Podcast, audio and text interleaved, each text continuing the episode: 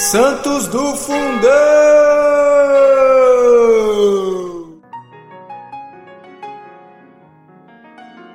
Fala galera, hoje, 30 de março, vamos falar sobre São João Clímaco.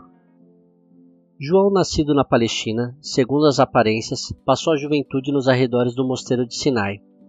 Era muito instruído no conhecimento das ciências humanas.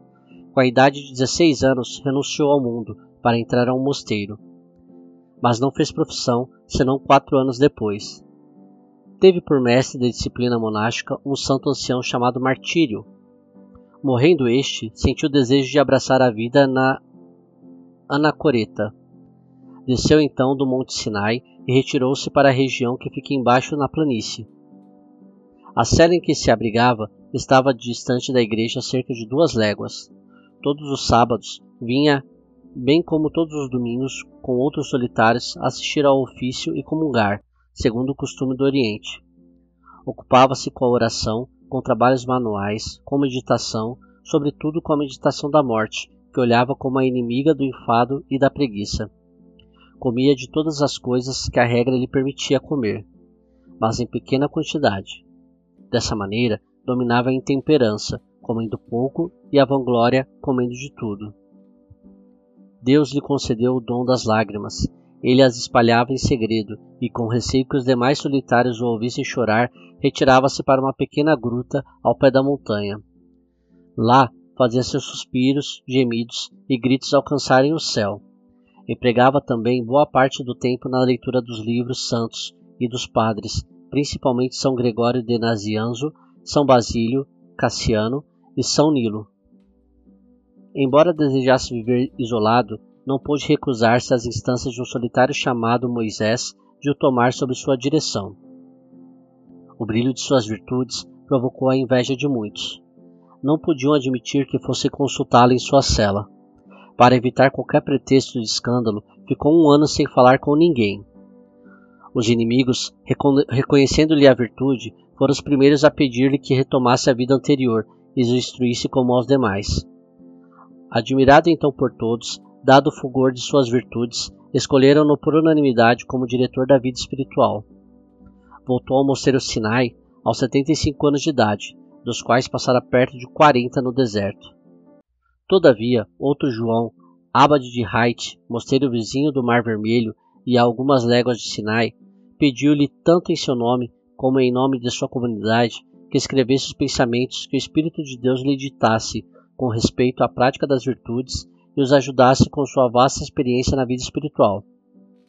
Nós os receberemos, disse Shabad, como novas tábuas escritas pela própria mão de Deus, enviada por vosso ministério a novos e espirituais israelitas, saída das agitações do mundo como dos abismos do Mar Vermelho. Por espírito de obediência, São João Clímaco escreveu uma obra em duas partes. A primeira, que lhe mereceu o cognome de Clímax ou Escada, é a sua Escada do Paraíso, que escreveu tendo por modelo a que Jacó viu antigamente em sonho, aplicando como São Gregório de Nazianzo e São Crisóstomo havia feito antes dele.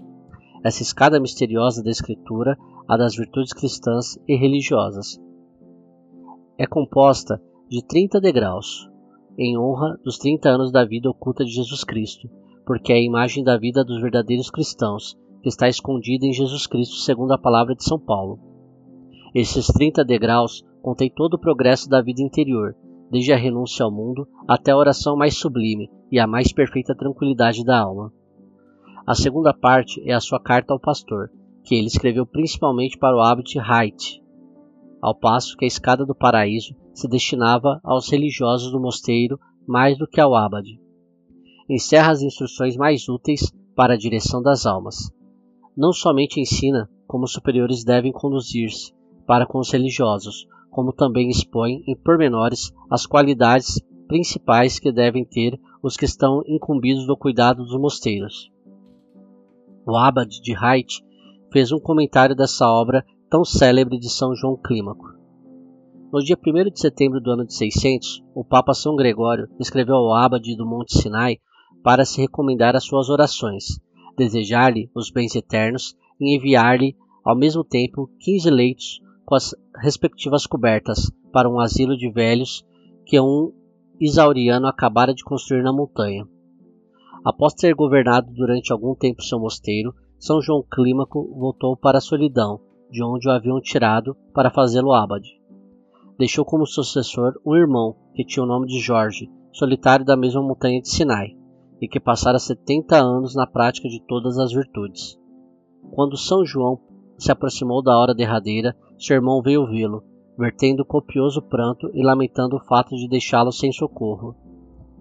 Não te aflijas, respondeu-lhe o santo. Se tiver algum poder junto de Deus, não ficarás mais de um ano aqui no mundo.